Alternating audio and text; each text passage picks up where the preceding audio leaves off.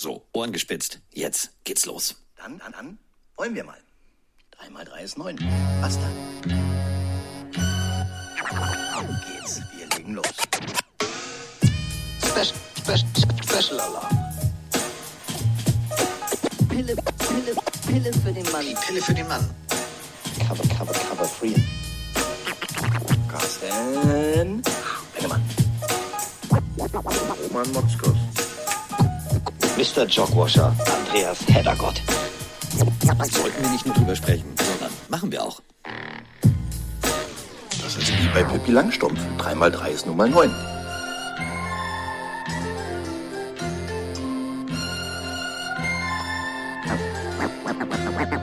Mal drei ist neun, wie die wie die wie. Und zwei ist elf. Nee, was? Doch, nee. Doch, hasse. Ja, und damit ist es soweit.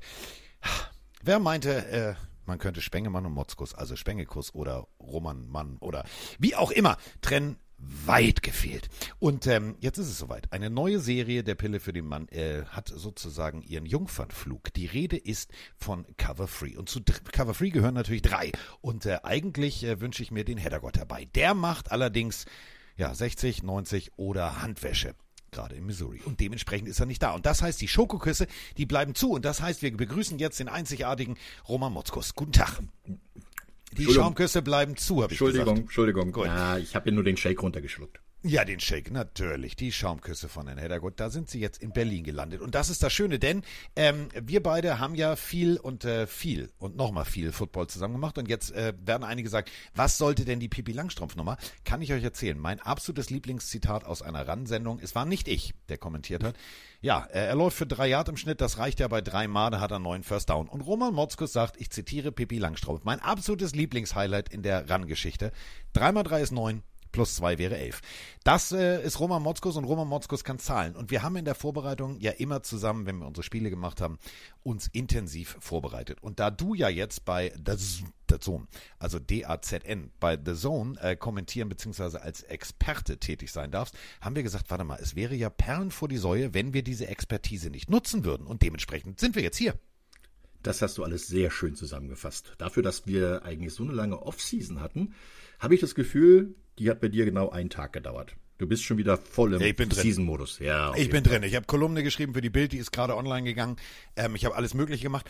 Und vor allem habe ich eine Sache festgestellt. Ähm, für uns beide ist ja der größte Fernsehmoderator aller Zeiten Kermit der Frosch, richtig? Richtig. Applaus, Applaus, Applaus. Und Kermit der Frosch bringt äh, den Hintergedanken die, die, dieser Specials mal einfach ganz kurz auf den Punkt. Wir wissen natürlich schon, dass der Punkt gekommen ist, wo wir das intellektuelle Niveau unseres Programms heben wollen.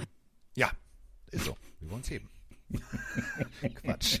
Ups. Quatsch. Aber ich muss weg. Uns, äh, aber wir werden uns ja jeden Freitag mit unseren drei persönlichen Topspielen beschäftigen. Und ähm, äh, wir fangen natürlich erstmal mit dem Spiel an, was äh, Kollege Roman Motzkus im Fernsehen mit seiner Expertise versehen darf. Du gehst mir fremd mit welchen Kollegen, äh, wer, wer ist dein Kommentator? Äh, Martin Pfanner, der junge Mann aus Österreich, ähm, der auch schon ganz viel bei The Zone kommentiert hat. Ich bin mal gespannt. Ähm, Witzige ist, wir werden uns gar nicht sehen. Also ich sehe ihn nur über FaceTime zwischendurch, weil er sitzt in Ismaning im Studio, ich sitze in meinem Büro in Berlin und kommentiere von dort aus. Ja, remotes Kommentieren sozusagen. Ähm, dementsprechend bin ich also nicht mal so eifersüchtig. Nur ein bisschen. Aber, Aber, du könntest ja irgendwann so. mal dazukommen. Ich habe nämlich einen zweiten Kopfhörereingang. Oh, das wäre die Überraschung überhaupt. Na Ben, ich bin auch da. Feindliche Übernahme 2.0. Ähm, ja, äh, viele fragen ja, warum du nicht? Äh, ja, weil ähm, Kommentatoren äh, bei The Zone voll. Und dementsprechend äh, habe ich gesagt, nö, dann ähm, nicht auf Teufel komm raus. Und äh, da habe ich mich sehr gefreut, dass Roman ähm, dort andocken durfte. Dementsprechend mache ich jetzt sozusagen eine Free Agent, ja, mal gucken, was die Zukunft so bringt. Darf fleißig für die Bild schreiben, ähm, werde für die NFL, also nicht für die NFL selber, ähm, sondern für die Seahawks zum Beispiel. Nach Seattle fliegen, äh, darf einiges machen, äh, werde da ein bisschen was vorbereiten, denn äh, Roman Motzkos ist ja bekannter, also 49ers-Fan und ähm, da macht es natürlich total Sinn, wenn ich Roman und mich als Haus- und Hofmoderatoren bei den Seattle Seahawks für die, Deutsch, für die Preseason auf Deutsch anbiete, aber wir machen es trotzdem, denn wir können natürlich auch neutral. So, dein erstes Spiel äh, sind die Eagles und äh, sind ein Team, ich sag mal so, die kurzzeitig nur einen Quarterback hatten und äh, Jetzt haben sie mehrere, aber der Starting Quarterback heißt Mac Jones. Also du machst äh, Eagles gegen Patriots. Richtig, und das Ganze um 22.25 Uhr auf der Zone, das hast du ja schon gesagt. Äh, ich glaube, das wird ein ganz spannendes Spiel, weil es ist ja auch ein Super Bowl-Rematch von vor nicht allzu langer Zeit und äh, allerdings jetzt völlig unterschiedliche Voraussetzungen, weil damals waren die New England Patriots der Riesenfavorit. Alle haben gedacht, ja klar, die, die Eagles sind ja eh bloß die Underdogs, da gab's die Hundemasken und so, wir erinnern uns. Da haben die Eagles gewonnen. Jetzt kommen die Eagles aus einer Super Bowl-Saison, also in einer fast Super Bowl-Saison. Sie waren immerhin drin im großen Finale und äh, die Patriots sind so ein bisschen unter den Radar gerutscht, würde ich sagen, weil die haben letztes Jahr die Playoffs verpasst und äh, haben ein bisschen so diese kleines Damoklesschwert, was über ihnen schwebt, haut Robert Kraft nach der Saison, wenn es nicht richtig läuft, Bill Belichick raus. Das ist Oh. die große Frage. Gewagte These. Äh, Diese These muss man allerdings natürlich aber auch mal ganz kurz hier im Raum einfach stehen lassen. Denn es ist ja wirklich so, genau wie du sagst, ähm, schwierige Situation auf Seiten, ähm, auf Seiten der Patriots. Mit dem Abgang von Tom Brady, mit dem Abgang von äh, Robert Gronkowski, mit dem Abgang von äh, damals Aaron Hernandez etc. Das Kartengerüst, kann man wirklich so sagen, ist immer weiter so ein bisschen gebröckelt. Und natürlich hat Bill Belichick es immer geschafft, auf dem Weg, keine Ahnung, bei Walmart durch die äh, Holzverschnittabteilung den nächsten O-Liner, äh, der in zehn Jahren in die Hall of Fame aufgenommen wird, zu finden. So kam es zumindest irgendwann rüber. Aber irgendwie scheint dieses Glück so ein bisschen aufgebraucht zu sein, oder? Ja, vor allen Dingen auf bestimmten Positionen, muss ich sagen. Also, wenn man sieht, was die Patriots in den letzten Jahren an Wide Receivern gedraftet haben oder verpflichtet haben, war das so ein bisschen, äh, ja, Rudis Resterampe. Also, das war wirklich auf dem Weg eigentlich ein, ein vielleicht kommender NFL-Star zu sein, gehst du zu den Patriots und dann bist du weg. Wenn man jetzt dann drüber nachdenkt, dass eigentlich, wenn man jetzt so, so ein bisschen die Skill-Position sich anschaut, äh, haben die natürlich immer jemanden gefunden, der woanders nicht mehr so ganz funktioniert hat und dann trotzdem äh, hier in, in New England plötzlich seinen, seinen dritten Frühling, seinen fünften Frühling oder vielleicht überhaupt einen Frühling erlebt hat. Und äh, das hat man jetzt so ein bisschen das Gefühl, hm, ist vielleicht noch nicht ganz wieder so, weil, aber dann hast du jetzt eine Verpflichtung von Juju Smith-Schuster, der letztes Jahr in Kansas City sogar noch einen Ring geholt hat, aber sein Knie ist wahrscheinlich so wackelig wie Pudding, äh, bevor er im Kühlschrank steht. Abwarten, ob das Haut oder Ding- ohne Haut? da ist noch keine Haut drauf, das ist das Problem. Und äh, dann hast du ähm, noch jemanden ganz interessanten geholt, äh, wo ich sage, jetzt haben sie gerade wieder mit Stevenson einen Running Back, den sie als Go-To-Back haben, ne? der also das meiste gemacht hat letztes Jahr. Und jetzt holen sie sich den Ewok, Ezekiel Elliott aus Dallas. Da bin ich echt mal gespannt, wie der in das System von Belichick passt. Um es kurz runterzubrechen, also äh, Mr. Wackelknie, wie du ihn gerade genannt hast, Juju Smith-Schuster, wir wissen alle noch, tanzen auf äh, fremden Logos gab meistens äh, ordentlich ins Gesicht. Davon ähm, nimmt er jetzt Gott sei Dank Abstand. Klar, wir alle kennen das, das Motto der New England Patriots, do your job. Aber wenn wir mal ganz kurz, und jetzt bin ich der Meister der Zahlen, wenn wir einfach mal ganz kurz auf Juju Smith-Schuster in Kansas City gucken. 78 Catches, 933 Yards, drei Touchdowns. Das ist jetzt nicht der Juju Smith-Schuster, den wir von den Pittsburgh Steelers kennen. Der da wirklich für Krawall und Remi Demi außen am Feld gesorgt hat. Aber, und das müssen wir auch nochmal deutlich so sagen, da war jetzt Mac Jones auch noch nicht so weit, dass er Josh Allen-mäßig den Ball tief werfen wollte. So, das hat alles irgendwie nicht gepasst. Erinnern wir mal letztes Jahr. Also das war schon teilweise sehr, sehr abstrus. Receiver-Core technisch, bevor wir jetzt zu Ezekiel kommen, wir haben Devonte Parker, wir haben Mike Gesicki, den Tight End, den wir von den Patriots ähm, Dolphins. äh, äh, genau, von den Patriots jetzt kennen, aber der früher bei den Dolphins seine Dienste verleistet hat, wo man sich nicht einigen konnte. Das ist so, für mich sind das so die drei Namen. Ist jetzt aber genau wie du sagst, eigentlich zweiter Frühling. Also Devonte Parker, jetzt auch kein Stamm. Patriots Receiver. Dann haben wir Juju Smith-Schuster und Mike Gesicki. Das wirkt alles so ein bisschen wie mit der heißen Nadel zusammengeschustert, oder?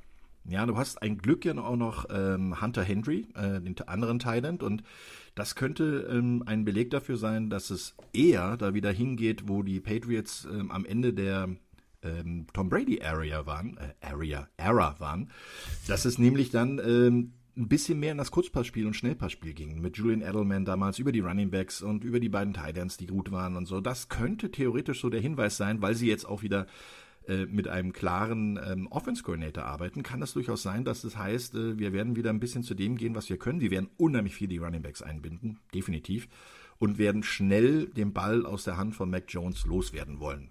Und da hast du natürlich äh, mit den äh, Titans und auch mit den Running Backs und auch mit Juju Smith-Schuster, der inzwischen ja auch in seinem siebten Jahr ist, also der inzwischen weiß, wie es geht und der die ersten drei, glaube ich, waren so die richtig guten.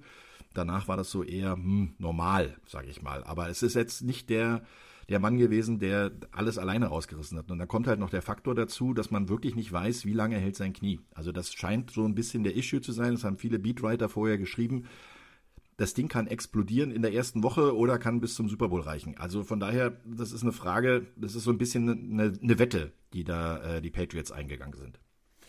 Wenn wir ähm, uns das Konstrukt mal angucken, wir alle kennen es noch, Hernandez auf der einen Seite, Gronkowski auf der anderen Seite. Also wir haben jetzt tatsächlich Hunter Henry, einen Tight End, der ja von Bill Belichick schon seit frühester Highschool-Zeit äh, durch familiäre und freundschaftliche Verbindungen beobachtet wurde, äh, auf den er schon früh gesetzt hat. Also das war sozusagen das erste externe Baustück, was zu, dazugekommen ist. Jetzt haben wir viele, viele neue. Und du hast gerade schon einen Namen gesagt. Ähm, der Ewok. Mr. Cabo, Mr. Ich bleib in Mexiko und lass es mir gut gehen und komme mit einem kleinen Bäuchlein zurück bei den äh, Cowboys. Ich will einen neuen Vertrag bei den Cowboys jetzt mehr oder minder vom Hof gejagt worden. Äh, man hat viel gelacht und hat viel gesagt, mal gucken, wo er landet. Ähm, gab viele Spekulationen. Jetzt ist er tatsächlich da gelandet, wo du und ich beide gesagt haben, ah, eher unwahrscheinlich. Aber du hast es auch gerade gesagt. Ramondre Stevenson, äh, letztes Jahr 1461 Scrimmage Yards. Der kriegt jetzt Ezekiel Elliott vor die Nase gesetzt. Ist Ezekiel Elliott tatsächlich der zweite gleichwertige Läufer oder siehst du den eher als Kurz-Yardback, Goal-Line-Back? Wie siehst du ihn? Ja, das Gute bei Ezekiel Elliott, der ist ein Three-Down-Back. Also das heißt, er kann blocken, der kann Bälle fangen und der kann selber relativ gut laufen. Also das muss man ihm ja wirklich lassen. Der hat es ja gezeigt, auch schon in, in seiner Karriere. Der ist ähm, in allen drei Phasen als Running Back einsetzbar. Äh, bei, bei Stevenson ist es ähnlich. Ich meine, er, er, hat letztes Jahr, du hast es gesagt, äh, 1400 Yards etwas drüber als äh, All-Purposes gemacht, aber davon waren 1040 Yards auf dem Boden als Läufer. Ich könnte mir sehr gut vorstellen, dass sie mit einem Two-Down, äh, Two-Back-Set äh, spielen, also dass sie quasi mit zwei äh, Running Backs öfter mal auf dem Feld sind und dann Stevenson oder Elliott den Ball geben oder ihnen den Ball zuwerfen. Das ist, wäre eine Variante, damit hast du ein bisschen als Linebacker und als Safety so ein bisschen Pest und Cholera, wo du auswählen kannst. Welchen nimmst du ein bisschen mehr in den Fokus? Das könnte die ganze Sache ein bisschen unberechenbarer machen. Ich glaube nicht, dass ein Featureback dabei rauskommen wird, sondern die Patriots haben in den letzten Jahren bis vergangenes Jahr eigentlich nie jemanden gehabt, der wirklich 1000 Yards laufen kann alleine. Und deswegen kann das durchaus sein, dass sie hier sagen, ich bringe immer einen frischen Mann rein, ich bringe immer die, die Varianten rein. Äh, beide können blocken, beide können äh, Pässe fangen und beide können laufen. Also von daher kann der Gegner da ein bisschen äh, ja, auf dem falschen Fuß erwischt werden.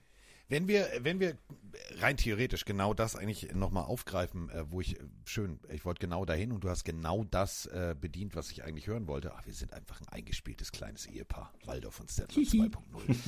ähm, es ist ja wirklich, es ist, könnte ja rein theoretisch eine, eine, eine Wiederaufnahme eines Offensivsystems sein, was wir kennen. Hernandez auf der einen Seite, Gronkowski auf der anderen Seite, Kurzpassspiel. Dazu den Running Back im Kurzpassspiel zu involvieren, um das Feld breit zu machen. Denn, du hast es gerade gesagt, äh, Ramon Stevenson zwar 1040 Yards am Boden, aber eben auch 421 äh, Reception Yards bedeutet, er hat tatsächlich letztes Jahr 69 Bälle gefangen.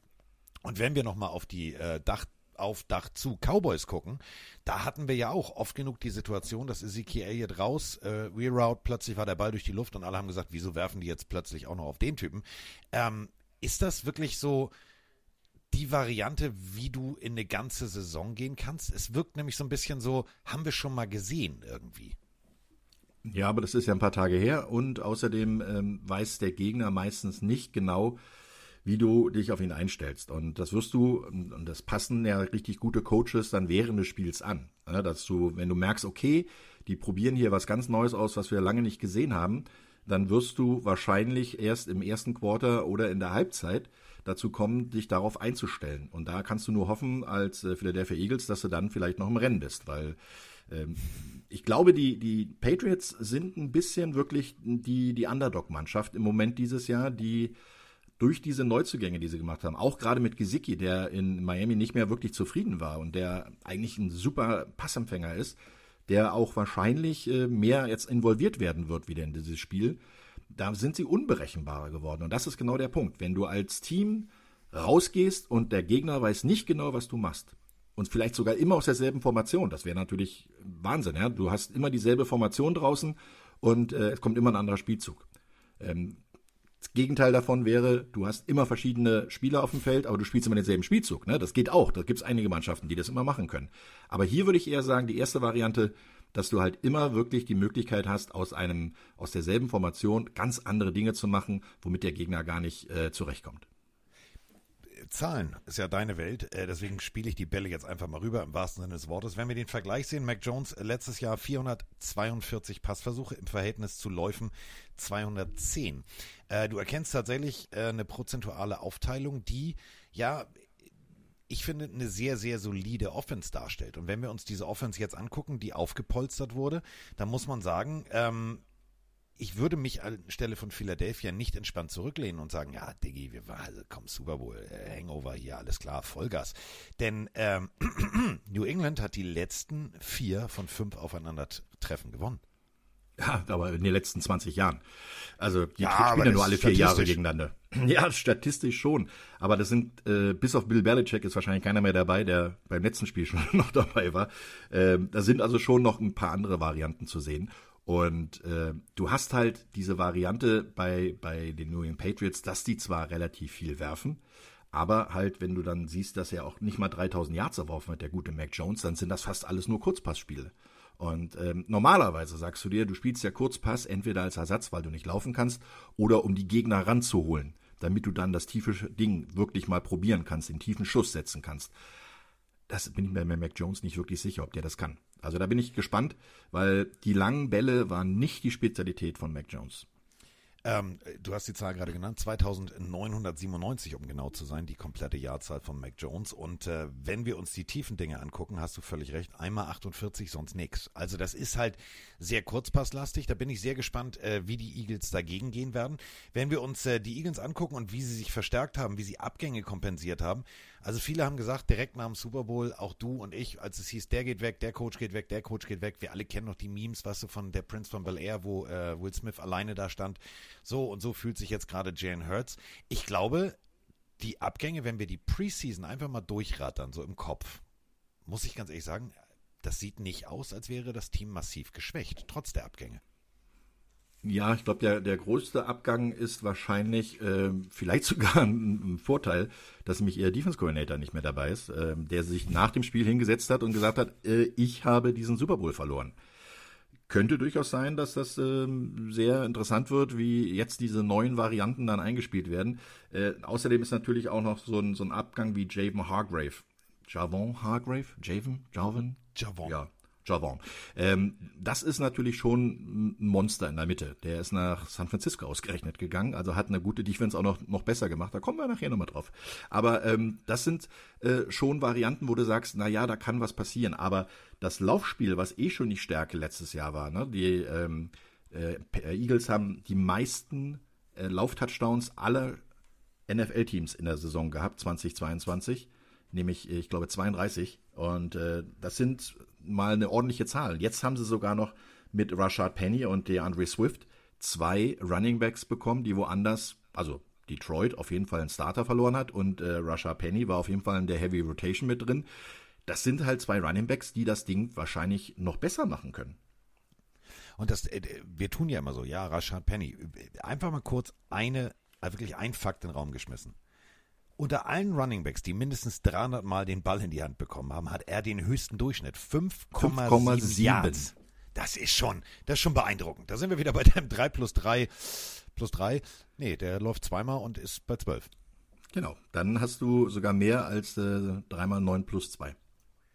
So. Und äh, der Andrew Swift natürlich auch 2878 Scrimmage Yards in zwei Saisons. Das ist schon, ich finde, ganz ehrlich, wenn du das Backfield dir anguckst, ein Jalen Hurts kann laufen, ein Jalen Hurts kann aber auch werfen, dann hast du hier natürlich mit auch noch einem guten Receiver-Core und einem guten Tight End, hast du für mich im Verhältnis, wenn wir das jetzt mit den Patriots vergleichen, eine breitere Offense. Ja, du hast vor allen Dingen mit AJ Brown und Devonta Smith äh, deine beiden Starter gehalten, ähm, was bei Devonta Smith nicht ungewöhnlich ist, weil der ist ja noch in seinem Rookie-Vertrag. Ähm, AJ Brown ist auch erst äh, wirklich so richtig wieder groß geworden in Philadelphia in der vergangenen Saison. Ähm, dem hätte ich auch, alleine weil er eine super Saison gespielt hat, äh, den Super Bowl wirklich ähm, gar, gerne äh, gegönnt. Aber gut, war, war, natürlich anders. Ich bin gespannt. Das Einzige, was bei den, ähm, bei den Eagles so ein bisschen so ein bisschen mich zweifeln lässt, ist dieser Super Bowl Blues, den du wirklich bekommen kannst. Den haben wir bei den Rams gesehen, den haben wir dann auch schon mal bei äh, den äh, Cincinnati Bengals so ein ganz klein bisschen gesehen. Die haben sich dann wieder gefangen. Ähm, aber das sind halt Situationen, wo du sagst, oh, puh, jetzt haben wir das Ding verloren und mal gucken, wie es jetzt wieder losgeht. Weil eins kann ich auf jeden Fall sagen, ähm, die Preseason kannst du komplett abhaken. Also ja. da musst du, da musst du nicht einen einzigen Deuter drauf geben, wie gut oder schlecht jemand gespielt hat. Die einzigen, die da wirklich gespielt haben, waren die dritte und vierte Garde, weil sie in ihren Vertrag gespielt haben. Und die kannst du halt noch nicht einschätzen, ob sie NFL fertig oder NFL ähm, äh, getauglich sind. Die musst du jetzt dann erst in ihren Rollen als Ergänzungsspieler, als Special Team Spieler dann auch wirklich sehen. Weil die, die Stars, die spielen, oder beziehungsweise die Starter von der vergangenen Saison, die spielen die, die Preseason mit angezogener Handbremse, das ist für die ein besseres Training. Es sei denn, du spielst bei den Steelers, wo Mike Tomlin ja sagt, ja, Boxtraining geht auch nicht ohne Sparring, also alles da da rein, feuerfrei. Hier haben wir in der Preseason teilweise Namen gesehen, wo ich gesagt habe, Okay, wer bist du? Warum? Ach, okay, du bist schon gecuttet. Okay, das ging schneller als Händewaschen. Wenn wir äh, über die Eagles sprechen, müssen wir natürlich jetzt ähm, nach einer Offense auch über die äh, Philadelphia Bulldogs sprechen. Also wir müssen über Jalen Carter und Nolan Smith sprechen. Zwei großartige Verpflichtungen, auf die wirklich eine große, große Aufgabe zukommt. Erstmal Fußstapfen zu füllen und dann natürlich auch im Falle von, äh, von Carter äh, da in der Mitte Dominanz äh, gegen Center und gegen Guard und Tackle aufzubauen. Also wie siehst du äh, tatsächlich diese beiden Jungs äh, in ihrem ersten professionellen Spiel? Die werden wahrscheinlich äh, hochmotiviert sein. Man kann nur hoffen, dass sie nicht übermotiviert sind. Also gerade äh, als Defense Tackle und Linebacker hast du normalerweise die körperlichen Voraussetzungen, um in der NFL sofort zu spielen. Äh, du hast auch bestimmte Aufgaben. Nur Linebacker ist ein bisschen schwerer, klar, wissen wir alle. Defense Tackle hat eine Aufgabe, mach die Mitte dicht und gib einfach so viel Druck, wie du kannst. Also deswegen, äh, das kann natürlich sehr, sehr interessant sein. Jalen Carter ist vor allen Dingen an Nummer 9 gedraftet worden und äh, dann hast du noch Nolan Smith dahinter. Die kennen sich auch, das ist auch ein Vorteil. Die Frage ist, wie werden sie in der Rotation mit eingesetzt? Weil du hast natürlich eine, eine sehr, sehr starke Verteidigung gehabt. Letztes Jahr 70 Quarterback-Sacks, also die meisten aller Teams und die drittmeisten der gesamten NFL-Geschichte. Also das, das ist ein Erbe, was sie da antreten. Und das ist genau der Punkt. Wenn sie das schaffen sollten, diesen Druck wieder aufzubauen, dann kommen auch so eine Spieler wie Carter und Smith in ihre, sagen wir mal, Gewöhnungsphase schneller durch, damit sie dann auch zu wirklichen Leistungsträger werden können. Aber so ein Hargrave in der Mitte wird Carter nicht eins zu eins sofort ersetzen können. Wir haben immer noch äh, Hazen Reddick, wir haben immer noch Brandon Graham und wir haben immer noch Fletcher Cox. Also es ist jetzt nicht so, dass da tatsächlich das ein oder andere Loch entstanden ist, aber ich gebe dir völlig recht. Ersetzen wird nicht funktionieren. Ähm, ich bin sehr, sehr gespannt, wie wirklich, wir waren ja in Philadelphia, wie diese bestialisch brutal hart spielende und vor allem gut gecoachte Defense. Und deswegen finde ich es extrem paradox. Bis zum Super Bowl für mich wirklich eine der, der, der facettenreichsten Defenses, die äh, wirklich immer wieder unterschiedliche Looks, Blitzpakete präsentiert hat. Ähm, wo dann der Coach dann sagt, ja, meinetwegen haben wir den Super Bowl verloren. Ja, gut, im Super Bowl hat er auch echt einen schwarzen Tag gehabt. Aber bis dahin war die Defense schon gut. Wenn wir ähm, jetzt mal einfach auf die andere Seite gucken. Du hast gerade gesagt, AJ Brown, Devonta Smith. Da müssen wir natürlich auch ähm, über Christian Gonzalez reden. 17. Pick in der 2023er Draft, Cornerback. Ah, geht dem, geht dem ein bisschen der Kackstift? Ja, ja, auf jeden Fall. ja. Im Moment, ja. im Moment ist es halt so, dass er, dass er sogar noch äh, laut Depth Chart nur an Position 3 ist auf seiner Position, also als Cornerback. Ähm, das wird natürlich schon sehr interessant werden, ob ähm, das in, zum Spiel vielleicht anders wird durch Nickel Packages oder Dime Packages, dass man da vielleicht ihn auch ein bisschen einsetzen kann. Aber Gonzales ist einer, der normalerweise, ich meine, die Patriots haben ihn ja nicht umsonst geholt in der ersten Runde. Normalerweise ähm, jeden Spieler eins zu eins erstmal mitlaufen kann. Die Frage ist, ob er ihn abdecken kann. Also das ist immer das Problem. Die Geschwindigkeit ist immer noch ein Tick höher, die Aufmerksamkeit ist immer noch ein bisschen mehr und ähm, du wirst halt jetzt inzwischen mit Geld an deinen Leistungen gemessen und das darf man einfach nicht im Hintergrund vergessen. Früher war es so, du spielst für deine Uni, für deine Farben, aber da ging es noch nicht um Geld. Und äh, jetzt ist es halt so, er spielt jetzt für die New England Patriots für eine Menge Geld und muss dann auch noch dazu äh, die Leistung am richtigen Tag und richtiger Zeit bringen. Und das gegen die beiden Wide Receiver AJ Brown, Devonta Smith, ich glaube, wir werden nicht viel von ihm äh, über den beiden sehen.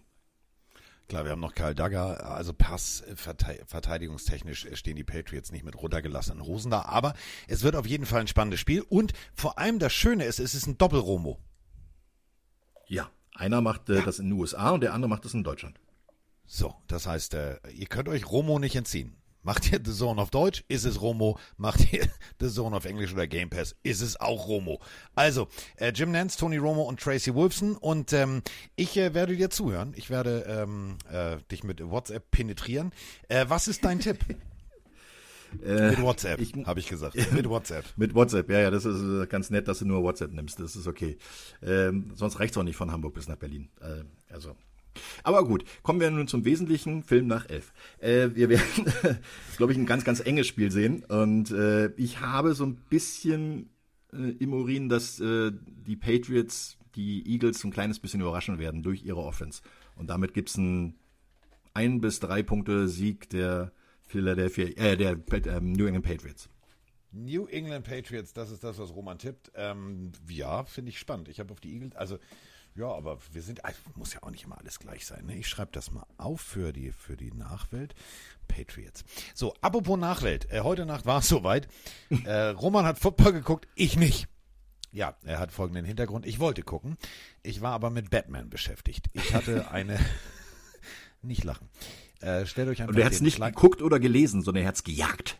Ja, stellt euch einfach äh, den kleinen Carsten ähm, in Boxershorts mit einem Miami Dolphins Grillhandschuh auf der einen Seite und einem New Orleans Saints Ofenhandschuh, Tarsa Dank, auf der anderen Seite, einem Weinkühler und einem Pfannenwender vor, der versucht, eine XXL Fledermaus aus dem Wohnzimmer zu entfernen. Nach einer Stunde 15 äh, hat die Fledermaus entschieden, okay, komm, ich habe keinen Untermietvertrag, ich ziehe aus. Äh, Roman hat das Bild gesehen, die war schon groß. Die hat mich auch wirklich, also da war teilweise, das war ungefähr so wie Rushing Attack äh, der Lions, das ging, das ging mir auf den Sack. Also hat funktioniert. die, die, war ungefähr so groß wie eine Dreiersteckdose. Also das ist so äh, Graf Dracula zu Besuch bei Carsten Spengemann. Äh, Und die hat wirklich hat er, große Zähne. ja, wahrscheinlich hast du aber genug Knoblauch gegessen, dass er dich doch nicht gebissen hat. Ja, Gott sei Dank. Gott sei Dank. Sonst hätte ich jetzt Tollwut. Aber ich habe sie tatsächlich dann irgendwann rausbefördert. Ich bin ja Tierliebhaber. Ähm, ich habe ihr auch gesagt, ich mag sie, aber sie soll bitte nie wiederkommen. Äh, was ich mochte heute Nacht war äh, ein großartiges Footballspiel. Und bevor wir über dieses Footballspiel sprechen, müssen wir äh, erstmal kurz uns mit einer Sprachnachricht beschäftigen. Denn äh, diese jungen Männer waren gestern äh, weltweit im Fernsehen zu sehen und sind äh, hier Thema in dieser Sprachnachricht. Hi, der Andi hier. Ich habe mal eine Frage zu den Holdouts von Nick Bosa und Chris Jones. Glaubt ihr, dass es da einen Zusammenhang gibt, ähm, insbesondere bei den Agents? Hat da jeder irgendwie die Absicht, sich selbst möglichst cool zu profilieren? Also es sind ja Cuts und CAA. Und ähm, ja, geht es da mehr um die, um die Agents oder, oder geht es wirklich um die Spieler und um die Franchises? Ja, äh, ich weiß ehrlich gesagt nicht, wie dieser Inhalt der Frage zustande kommt. Ähm, was ist der Job eines Agenten, Roman? Das Beste für seinen Spieler rauszuholen. So, ähm, und in dieser Aussage von Roman liegt die 100%ige Wahrheit. Da geht es nicht um äh, Profilierung, Selbstdarstellung oder whatever. Du nimmst meistens, wenn du jetzt ein Agent bist, nimmst du einen jungen Mann unter Vertrag, der ja kurz vorm Combine steht. Äh, vielleicht schon im letzten College-Jahr. Ähm, und dann kümmerst du dich darum zu sagen, alles klar, wir werden äh, gemeinsam äh, uns auf die, auf die Draft vorbereiten. Wir werden, also da fließt viel Geld, also viel Investitionen und so weiter und so fort.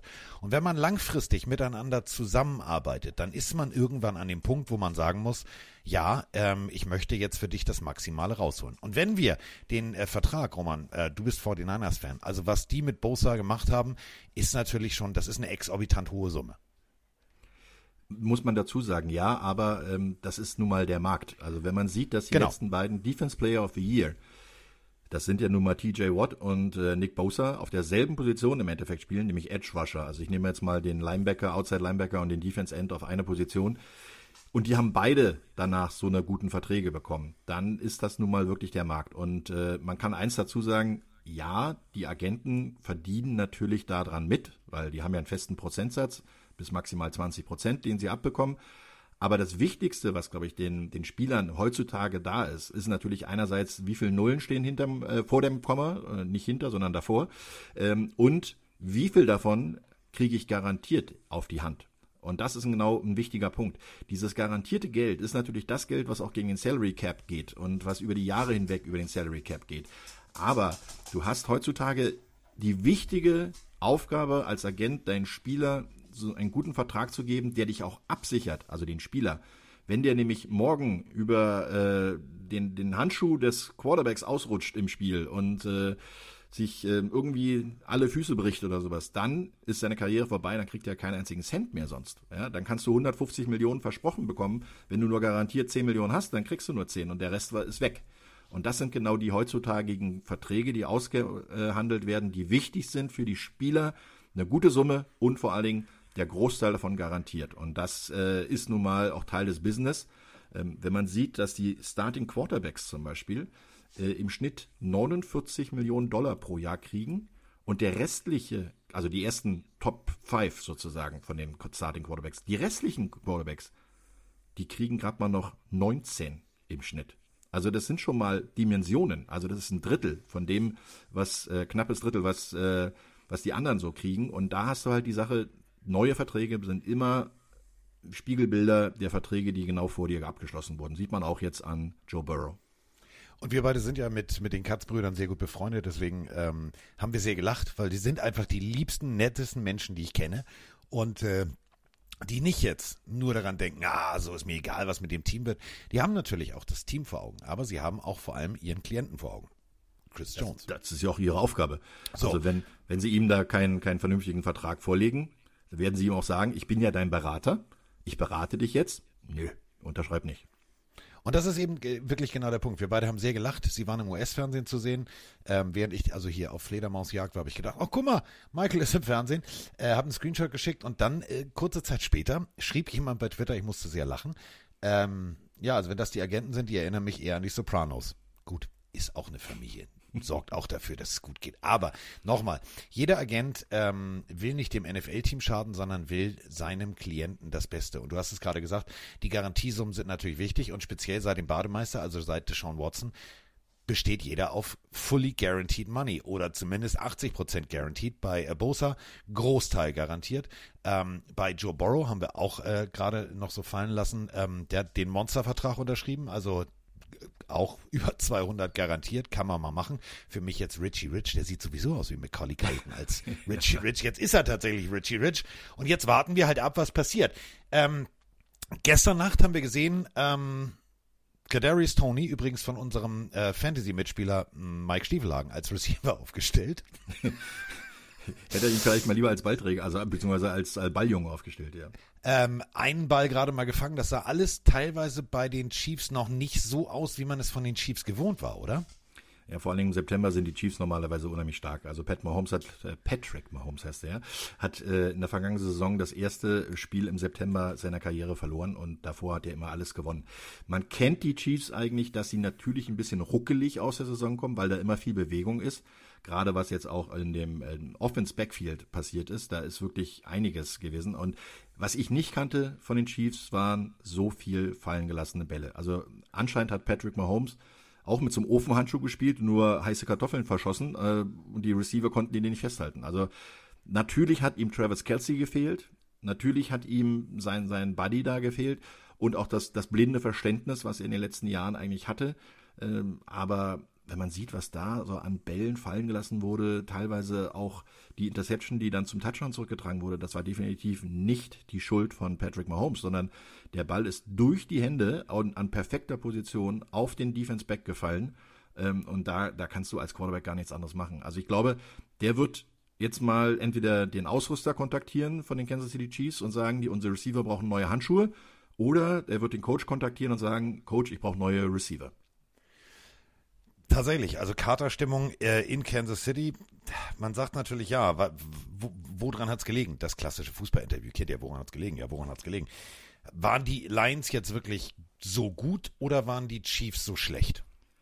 Eine Kombination aus beiden, würde ich sagen, weil die Lions haben sehr solide gespielt, haben vor allen Dingen das gespielt, was äh, sie mit ihrer Offense am besten können. Ne? Sie haben viel Play-Action gespielt, haben äh, ihre Wide Receiver gut eingesetzt. Ich meine, sie haben auch noch Fehler gemacht. Ne? Da gab es ja einen Fumble noch in aussichtsreicher Position, den sie auch nicht umgesetzt haben. Ähm, also von daher war das, äh, die Lions darf man halt nicht mehr unterschätzen. Es sind nicht die Lions wie vor vier, fünf Jahren, die, die halt nur Kanonenfutter waren, sondern inzwischen haben die halt richtig Firepower und sie haben äh, im richtigen Moment halt auch die Möglichkeit, den Ball zu bewegen. Ich meine, Vierter und zwei zu Beginn des Spiels in der eigenen Hälfte, du machst einen Fake und schaffst genau die 2,5 Yards, die du brauchst, um äh, dem Spiel dieses Momentum zu geben und bringst den Drive mit dem Touchdown zu Ende. Äh, das sind halt äh, andere äh, Detroit Lions, die haben halt wirklich, das sind keine Kätzchen mehr, sondern das sind wirklich Löwen.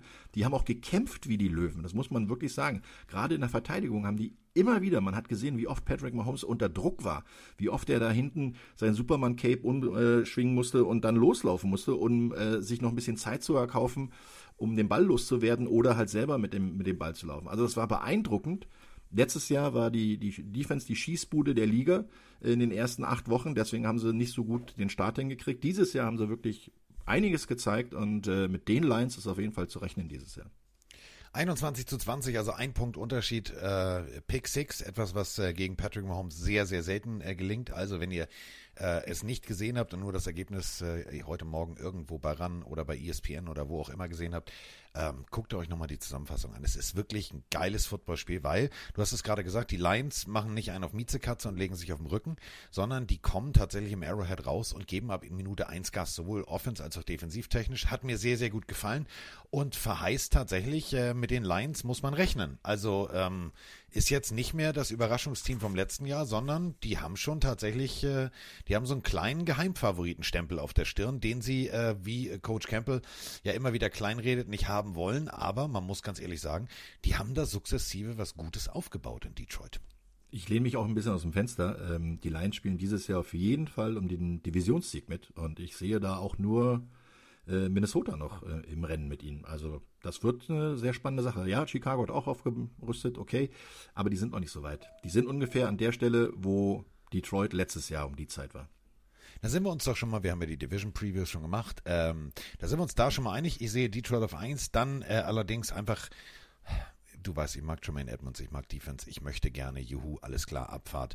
Ähm, ich will Krawall und Remy Demi, deswegen bei der Defense äh, der Bears habe ich gesagt auf Platz zwei, aber fast gleich auf mit den Minnesota Vikings. Deswegen schön, dass wir äh, da einer Meinung sind. Kommen wir jetzt äh, zu meinem persönlichen Topspiel, über das ich auch die Kolumne geschrieben habe oder wie ich anhand einer US-Karte sehen konnte, dass äh, überall also naja gut, nicht ganz überall ausgestrahltes Spiel. Also in Indianapolis ist ein bisschen grün. Ich beschreibe euch die Karte. Wir reden natürlich von den 49ers gegen die Steelers. Ähm, wenn ihr euch die US-Karte vorstellt, dann gibt es nur in Phoenix einen roten, äh, einen blauen Punkt. Alles andere ist rot, wenn ihr euch die, die Oscars anguckt. Blau ist Arizona gegen Washington. Okay, lokaler Markt. Dann haben wir ähm, in ganz Texas, ganz Texas, bis auf ein kleines Dorf in der Mitte um Austin rum. Um Austin rum wird das Spiel nicht gezeigt, da wird Carolina gegen Atlanta gezeigt. Verstehe ich nicht. Aber gut. Und dann natürlich ähm, der Rest bis auf äh, die ganze Region um Indianapolis, da wird auch was anderes gezeigt. Und sonst ist alles rot und ein bisschen, na, ein bisschen gelb und ein bisschen grün. Also die anderen Spiele wären Jacksonville, ähm, Carolina und äh, Atlanta. Aber sonst alles rot. Und für mich tatsächlich eins der spannendsten Spiele. Du bist äh, 49ers-Fan seit wir uns gegenseitig die Helme, äh, äh, den Lackaustausch an den Helmen vorgenommen haben und das Ganze auch zu Recht. Denn 49ers war immer für mich ein Erfolgsgarant. Immer ein Team, wo man gesagt hat, alles solide. Selbst der Übergang von Montana zu Young war solide. Jetzt muss man ganz ehrlich sagen, BWL 6 minus setzen. Also Trey Lance äh, für viel, viel Picks geholt, jetzt für ja, nimm mit den Scheiß nach Dallas verschifft. Jetzt soll es Brock Purdy äh, richten. Und du hast gerade gesagt, ja, im Schnitt verdienen Quarterbacks.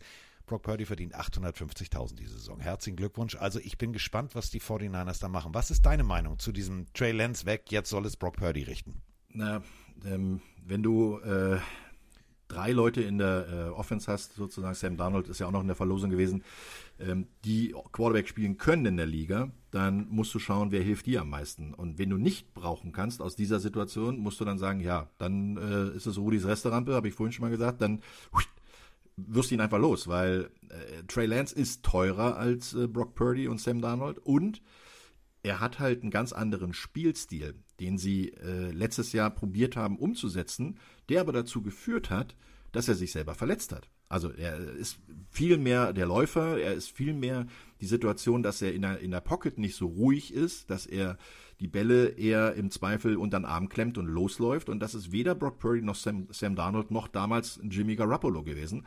Und dieses Spielsystem kommt äh, den 49ers halt viel mehr mit äh, zugute mit ihrem äh, Kader, den sie haben. Sie haben natürlich auch wahnsinnig gute Offenswaffen, das muss man wirklich sagen. Wahrscheinlich haben sie das äh, beste Running Back Quartett der Liga. Äh, wenn man sich die Leute anschaut, die da zusammenstehen, da sticht natürlich einer heraus, Christian McCaffrey, aber Elijah Mitchell ist halt auch so einer, der ist wahnsinnig schnell. Du kannst sie im Laufspiel setzen, du kannst sie im, im Passspiel unterbringen. Das hilft Brock Purdy oder ja, also Purdy ist ja jetzt der Starter, hilft denen auf jeden Fall, den Ball zu verteilen. Und dann hast du noch so Typen wie Kittel, der natürlich ein super, also einer der besten Titans der Liga ist, aber der am meisten Spaß daran hat, seine Gegner übers Feld zu schieben und bis in die, am besten bis in die Endzone oder auf die Toilette noch rauszubegleiten.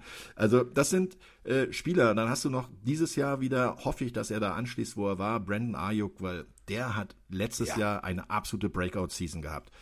Alles sprach über Debo Samuels, wie, wie toll er ist, wie, wie flexibel der ist, wie toll er eingesetzt werden kann. Aber wenn es drauf ankam, beim dritten und acht oder dritten und elf oder äh, vierten und zwei, da wurde Brandon Ayuk gesucht und der hat, der hat wirklich bestätigt. Also der hat wirklich bestätigt, dass man sich auf ihn verlassen kann. Und das hoffe ich, dass er dieses Jahr auch hinkriegt. Und wir haben bisher gerade die letzten drei Minuten nur über die Offense geredet. Das eigentliche Prunkstück der 49ers ist die Defense. Und die ist, glaube ich, nicht schlechter geworden als letztes Jahr. Aber ich würde gerne kurz nochmal deine These äh, untermauern, und zwar mit Zahlen. Ähm, wenn wir mal auf die 2021er Draft gucken, also Trey Lance ging als erster, zack, sozusagen aufs Feld. Alles klar, so gucke ich mal, was meine Kollegen machen. Und seine Kollegen haben ihm genau zugeguckt. Nämlich die Rede ist von Trevor Lawrence und unter anderem Mac Jones. Und wenn wir uns das mal angucken, du hast es gerade gesagt, sein Spielstil war natürlich sehr, sehr verletzungsförderlich. Der Unterschied ist einfach phänomenal. Trevor Lawrence, seitdem er in die Liga gekommen ist, 2170 Snaps. Mac Jones 1890 Snaps. Trey Lance im Dienste der 49ers 263.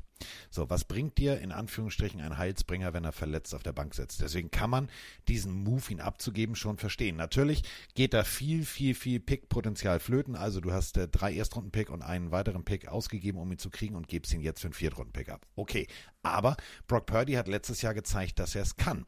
Du hast gerade gesagt, die Offense äh, ist absolut stacked und absolut loaded. Wenn wir uns angucken, die Running Backs, das Running Back Quartett, bevor wir zur Defense kommen. Wir haben Christian McCaffrey, wir haben Elijah Mitchell, wir haben äh, Jason Mason und wir haben natürlich auch ab und an im Laufspiel Debo Samuel. Alle zusammen, und da sind wir wieder bei der berühmten Roman Motzkos Rechnung, 3 plus 3 ist 9, alle Läufe zusammen addiert und dann durch alle im Schnitt geteilt, ist ein Durchschnitt von 5,26 Yards. Bitte, äh, kannst du effektiver laufen? Nein. Funktioniert ja. doch, oder?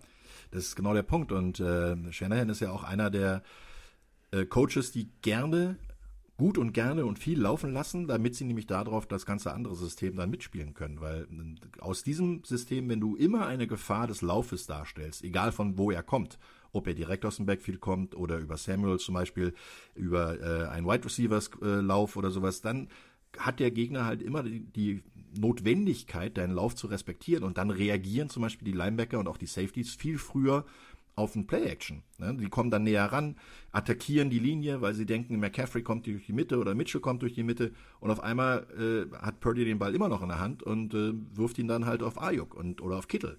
Und äh, das sind genau die Dinger, dass du danach dann zum Beispiel mit schnellen, kurzen Pässen, viel Yards after Catch, unheimlich gefährlich sein kannst. Und das sind eine der großen Stärken, was die 49ers im letzten Jahr gemacht haben.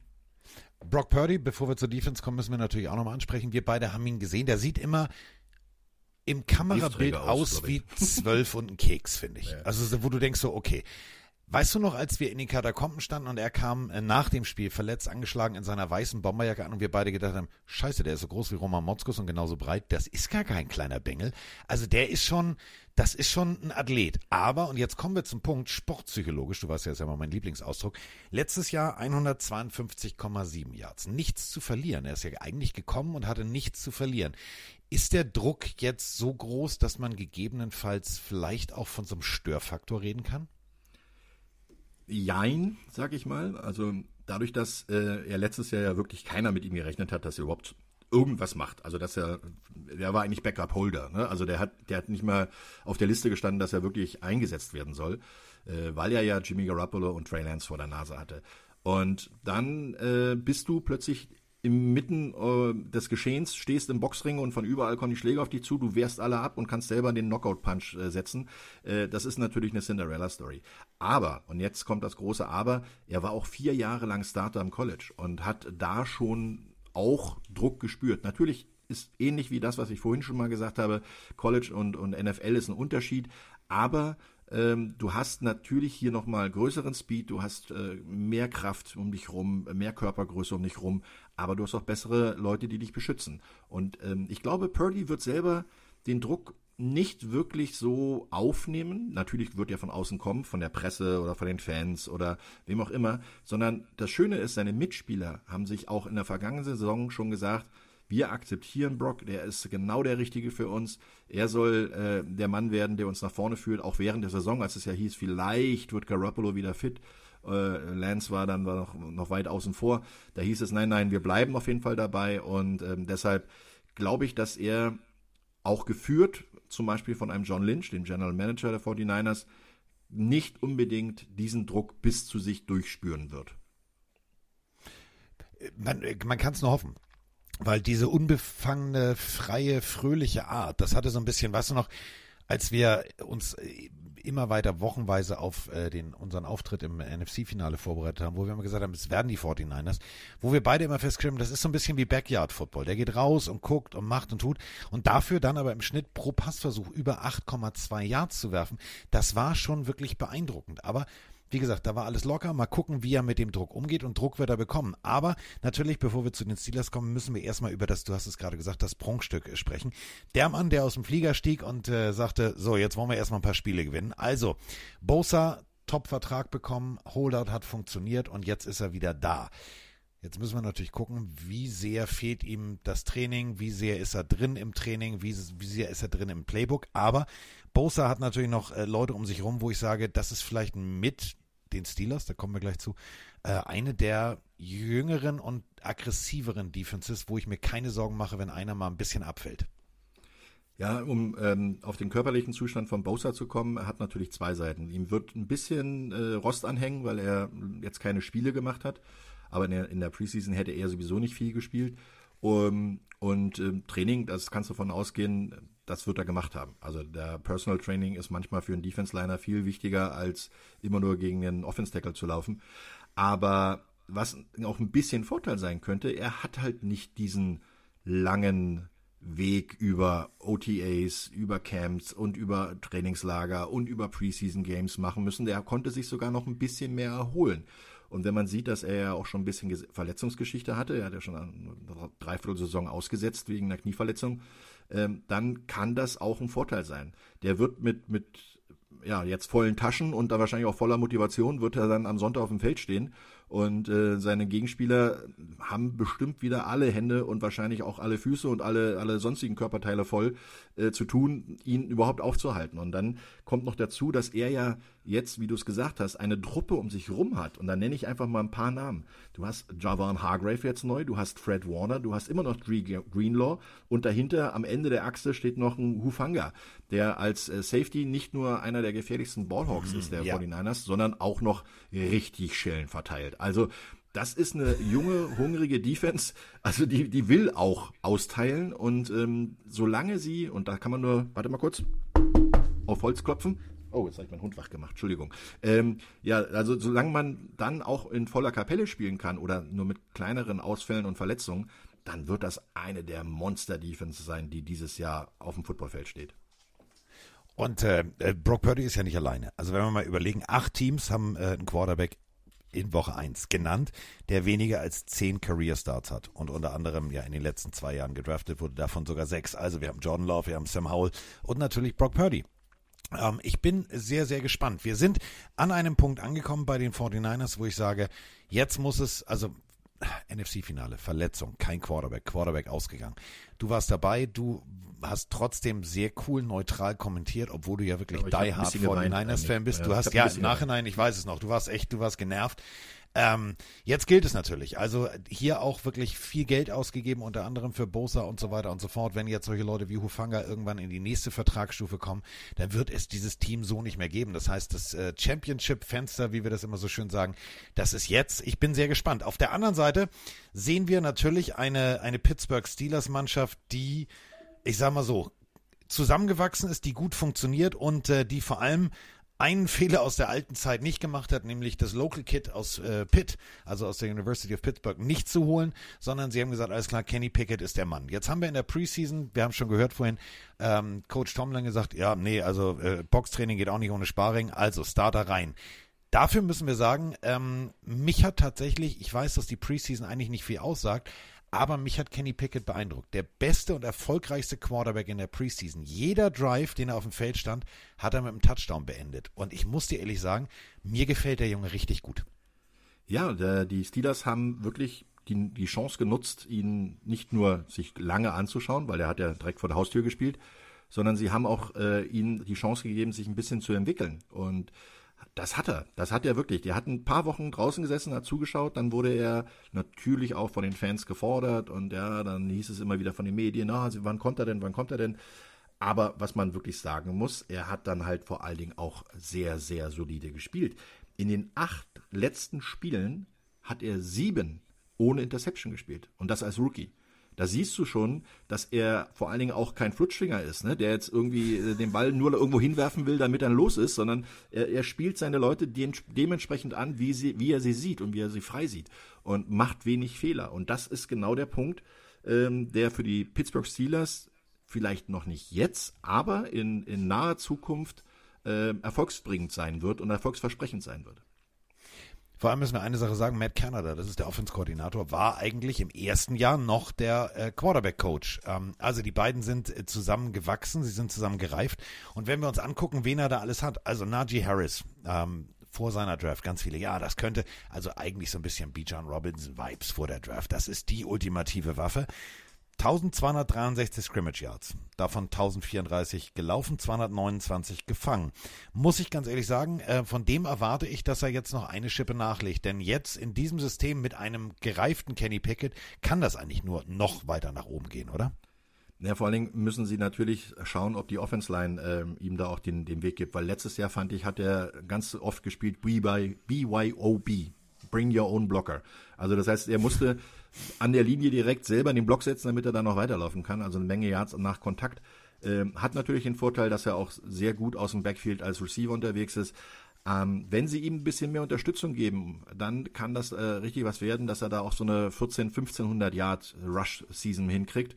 Und dann sind die, die Steelers auf einmal ganz, ganz gefährlich, weil ähm, wenn die Steelers ein Laufspiel haben, dann äh, und nicht 80 Prozent Pass werfen müssen, wie es unter den letzten zwei, drei Jahren mit Ben Roethlisberger waren, dann können sie auch wieder mehrdimensional spielen, weil sie waren so einseitig, sie haben nur kurze Bälle gespielt, nur kurze Bälle. Roethlisberger hat nicht die Zeit gehabt und, und hat auch nicht die Möglichkeit gehabt, tief zu werfen. Und jetzt ist es so, wenn er, wenn, wenn du so einen Kenny Pickett hat, der, der wirklich überlegt spielt, einen Running Back, der äh, wirklich jeden Down auf dem Feld sein kann, dann hast du äh, natürlich noch den haben wir noch gar nicht angesprochen, George Pickens als äh, jungen Wide Receiver, der, auf den es jetzt ankommen wird, weil der hat ja natürlich äh, in 2022 als Rookie überragend gespielt, war der viertbeste Rookie äh, nach den Zahlen und ähm, das zweite Jahr ist immer das Schwerte, Schwerste. Und da haben wir viele Leute heute angesprochen, die sich genau in dieser zweiten Saison beweisen müssen. Ja, das ist ein Purdy, das ist ein Pickett, das ist ein, ein, ein, äh, ein Pickens und da sind viele Leute dabei auch, ähm, wo man sagt, der nächste Schritt muss kommen. Wie du sagst, absteppen. Es ist so schön. Roman hat die Kolumne noch nicht gelesen. Sie ist ja Stimmt. auch jetzt gerade erst justamente in diesem Moment am Freitag um 16 Uhr online. Und was habe ich, es ist so geil, wir, sind, wir teilen uns ein Hirnhammer. Wir sind Pinky in the Brain, aber mit nur einem Brain. Das Ding ist das, ich habe Pickens, Johnson, Harris, alle kurz thematisiert. Aber wer für mich tatsächlich der X-Faktor, der Schlüsselfaktor, der Spieler sein muss und sein kann, der diese Offense noch besser macht, weil er eine dritte Dimension reinbringt. Oh, jetzt gerade hier, fantastisch vier.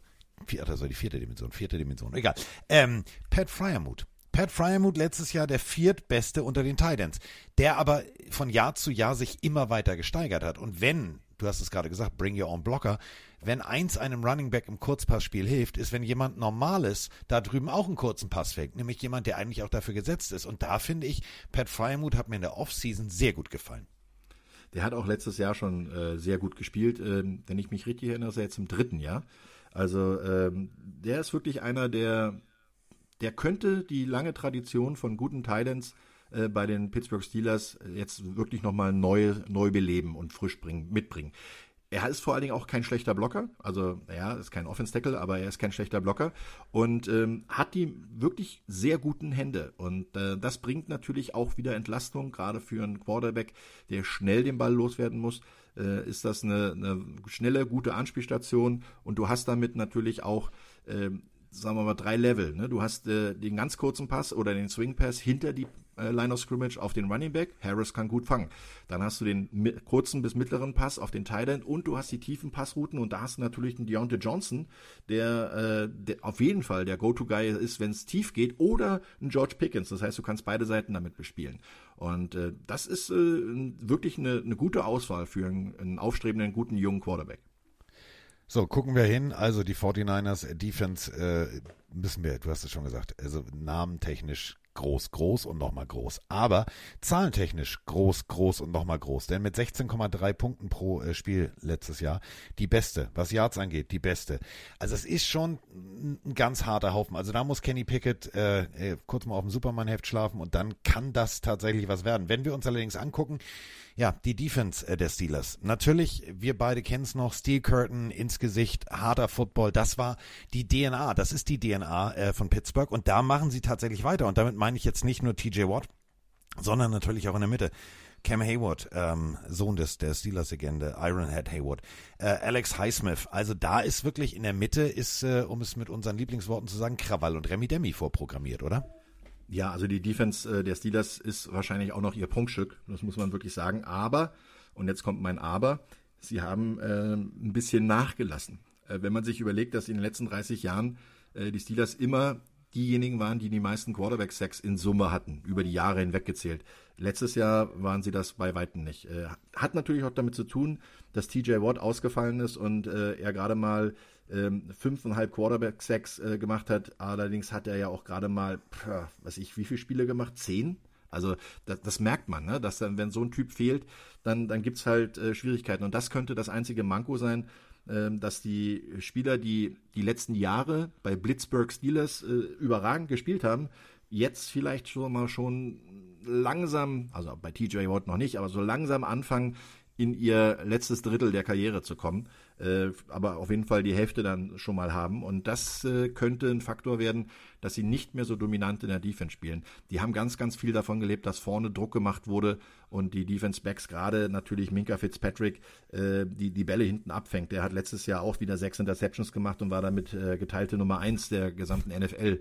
Aber äh, das wird nicht leichter, weil ich glaube, der Druck vorne ist nicht mehr ganz so stark wie in den letzten drei, vier Jahren. Du hast es gerade gesagt, letztes Jahr noch äh, Cam Hayward, einer von zwei D-Linern mit Max Crosby zusammen, der äh, 70 Tackles mindestens plus 10 Sacks hatte. Aber natürlich klar, es ist ein Kollisionssport und jedes Jahr raubt dir 5, 6 Prozent deiner, deiner Leistungsfähigkeit. Cam Hayward gefühlt schon seit Urzeiten bei den Steelers dabei. Deswegen müssen wir einen Namen nochmal reinwerfen. Absoluter Glücksbrief, Nick Herbing. In der äh, Preseason mal eben 3,56. Also das sah richtig gut aus. Wenn du den natürlich jetzt auf die andere Seite stellst, zu Bosa, dann weißt du nicht immer, wo Trent Williams auf Seiten der äh, 49ers, vielleicht der beste O-Liner der kompletten NFL-Tackle, sich hinstellen muss, denn da kommt der Druck dann von rechts und links. Aber ich gebe dir völlig recht, die werden halt auch in Pittsburgh nicht jünger. Deswegen sind so Leute wie Nick Herbing natürlich ein absoluter Glücksgriff. Ich glaube aber, dass das wirklich gut funktionieren kann gegen die 49ers, weil die Quarterback-Situation, wir haben es mitgekriegt in der Preseason, die ersten Würfe von Purdy, ähm, der ist jetzt auch noch nicht so eingespielt. Also da könnte tatsächlich auf Seiten der Steelers Defense äh, vielleicht was gehen. Nein. Nein, das sagt er natürlich als 49ers-Fan. Ganz ehrlich, die könnten Aber jetzt, die könnten mit wehenden fahren und der, der, der, den Practice Squad antreten. Roman würde trotzdem sagen, nein, auf keinen Fall. Ich bin Fan jetzt. Jetzt bin ich Experte, ja, jetzt bin ich Fan. Jetzt, äh, natürlich bin ich da ein bisschen Fanboy, aber ich glaube halt wirklich, dass, wenn man jetzt alles zusammenrechnet, äh, dann haben die 49ers äh, eine, sagen wir mal, eine Wackelposition, das ist ihr Rookie-Kicker, glaube ich. Mal gucken, wie der in der NFL wirklich ähm, durchstarten wird. Aber äh, 1 zu 1 gerechnet, Offense gegen die Defense und umgekehrt sind die 49ers einfach ein Stück weiter. Das hat auch damit zu tun, dass sie aus einem, einer erfolgreichen Zeit kommen jetzt. Sie waren die letzten drei Male, glaube ich, durchgehend in einem Championship-Game. Sie haben allerdings auch genau die Situation, die du vorhin angesprochen hast. Ihr Fenster schließt sich langsam. Das Fenster der Pittsburgh Steelers ist zwar noch nicht offen, aber sie haben wenigstens schon mal den Enriegler in der Hand und werden langsam dran ziehen. Also das dauert noch eine Weile, bis sie äh, wieder Championship-Kaliber haben. Aber äh, deswegen sehe ich im Moment, und das sehe ich jetzt, die Aussage ist jetzt nicht der Fanboy, sondern hoffentlich der Experte, sehe ich einfach die 49ers weiterentwickelt äh, als gesamtes Team äh, gegenüber den Pittsburgh Steelers. Gut, ich locke für dich ein. Ich äh, habe in der Kolumne geschrieben, ich glaube, vom Papier her müssen die 49ers das machen. Aber mein Bauchgefühl sagt mir, dass das Heimteam, und da äh, kommen wir einfach zum Tragen, äh, San Francisco führt die Serie zwar mit zwölf Siegen gegen zehn Niederlagen an, aber die Heimteams haben die letzten fünf Spiele gewonnen. Ich gehe einfach mal mit dem Heimteam. Komm, Pittsburgh Steelers im Stadion, von dessen äh, Namen wir immer noch nicht überzeugt sind, im Acrisure Stadium. Für mich ist das Heinz Field. Punkt. Ja, das ist, äh, sage ich auch, Heinz Field ist genau das Ding. Äh, und jetzt komme ich aber wieder dazu, äh, mit dem Fingerzeig, die letzten fünf wurden vom Heimteam gewonnen in 20 Jahren. Die spielen halt auch bloß alle vier Jahre gegeneinander. Haben übrigens noch nie in den Playoffs gegeneinander gespielt. Nein. Nein. So geht ja auch nicht. Diggi, wie soll das gehen? Im Super Bowl Ach so, ja gut, okay, Entschuldigung. Oh, das wäre aber ein geiler Super Bowl. Überleg dir mal. Und dann kann man froh sein, dass man tatsächlich, diese Partie wird übrigens äh, vom Whitehead Alex Kemp begleitet. Das ist Gott sei Dank jemand, der das gelbe Stück Stoff äh, auch gerne mal in der Tasche lässt, wenn so ein Quarterback fällt und nicht gleich äh, mit Luftpolsterfolie und einem Versicherungsschein um den Quarterback rumrennt und sagt, lebst du noch, lebst du noch? Also, ähm, gleich zückt. Ja, und sagt hier gelber Zettel, gelber Zettel zur gelben Flagge. Also, äh, Alex Kemp lässt gerne auch mal spielen und das finde ich in dieser Partie extrem wichtig, denn äh, wir haben jetzt zwei Monster-Defenses, die aufeinandertreffen. Äh, alles gut. So, jetzt durfte sich Roman das dritte Spiel aussuchen, äh, denn Cover Free heißt natürlich unsere drei Topspiele und es ist tatsächlich für mich auch das Topspiel, obwohl ich beim Aussprechen des Namens äh, Herpes kriege. Also nicht des Teamnamens, sondern ich, ich die bin AFC da noch nicht, East, aber nicht deine. Ja, ich bin davon noch nicht überzeugt vom Paket. Also auf der einen Seite haben wir den Jay Gunn, ja, Josh Allen. Auf der einen Seite, ihr, ihr wisst schon, jetzt sprechen wir über Buffalo Bills gegen die, äh, gegen, gegen die New York Rogers. Krötenlecker. Äh, also die New York Jets sind Thema und äh, jetzt äh, ohne Spaß und mit Ernst, besser kannst du die Scheißsaison doch eigentlich. Als, ND, als, als NFL kannst du nur sagen, Diggi, lass uns mal gucken, funktioniert die ganze Scheiße dabei? Ja, okay, komm, was packen wir als Monday Night Spiel rein? Und es ist ein Glücksgriff, es ist ein absoluter Glücksgriff. Das hat die NFL garantiert ähm, sofort, als der Trade äh, feststand und sie das erste Mal geschaut haben auf den Spielplan. Oh, Buffalo spielt ja sogar gegen New York, auch noch erste, erste Woche, haben die gesagt, das muss Monday Night geben, weil das gibt die höchsten Einschaltquoten überhaupt. Eins der sagen, aufstrebendsten oder sagen wir mal auch sympathischen Teams der letzten Jahre, nicht die Jets, ähm, gegen eine neue Mannschaft äh, zusammengestellt von einem äh, wirklich guten, motivierten Head Coach, der die letzten Jahre Aufbauarbeit geleistet hat und vor allen Dingen, wo auf einmal richtig Firepower dahinter steht. Und äh, da geht's halt wirklich, obwohl natürlich Robert Sala eigentlich mehr ein Defense-Coach ist, wenn man sich äh, die Spieler anguckt, die da dabei sind, ähm, der Hauptaugenmerk ist im Moment, glaube ich, auf der Offense der New York Jets. Und äh, Zahlen, Zahlen, Zahlen und an Roman Motzkus denken. Also früher hieß es Fakten, Fakten, Fakten, an den Leser denken beim Fokus. Aber hier äh, heißt es natürlich Zahlen, Zahlen, Zahlen und an Romas Mot Roman Motzkus denken. Das war genau meine Vorbereitung. Erste Zahl, die ich mir aufgeschrieben habe. 9-0 in den letzten neun Monday Night Football Spielen. Aaron Rodgers. Also der hat äh, tatsächlich äh, wie Primetime-Niveau. Der hat Primetime-Niveau und ähm, 18 Jahre in Green Bay. 59.055 Yards. Das ist beeindruckend. 475 Touchdowns. Es war eine Ehe, die, ich sag mal so, unglücklich auseinandergegangen ist. Wer nimmt die Kinder? Du, ich. Ach, ist mir egal, ich bin weg. Und jetzt ist er in, in New York. Äh, viele haben sich darüber lustig gemacht, viele haben gesagt, kann das funktionieren. Sogar seine Spieler, seine Mitspieler ziehen ihn so ein bisschen auf. Wir beide haben darüber gesprochen, über die T-Shirt-Nummer From Darkness to, from Darkness to Big Apple. Also im Dunkeln sitzend eigentlich schon die Karriere beendet. Also er hat sich wirklich ins Dunkel gesetzt, falls ich es nicht mitgekriegt habe. Also so eine Höhle, Tür zu, so eremitmäßig. Und dann hat er in dieser Höhle beschlossen, er möchte nochmal für die Jets spielen. So, dann hat der Besitzer ähm, seines Zeichens äh, ehemals Konsul in äh, London gesagt, ja, weißt du was, finde ich eine gute Idee, machen wir. Scheiß auf Zach Wilson, den haben wir zwar früh gedraftet, aber der macht nichts anderes außer irgendwelche komischen Dinge. Und jetzt ist es also Aaron Rodgers. Dazu haben wir ja noch einen, den, also das ist ja wie so ein bisschen äh, Shopping-Tour bei Amazon. Kunden, Kunden, die dies kauften, kauften auch einen Running Back.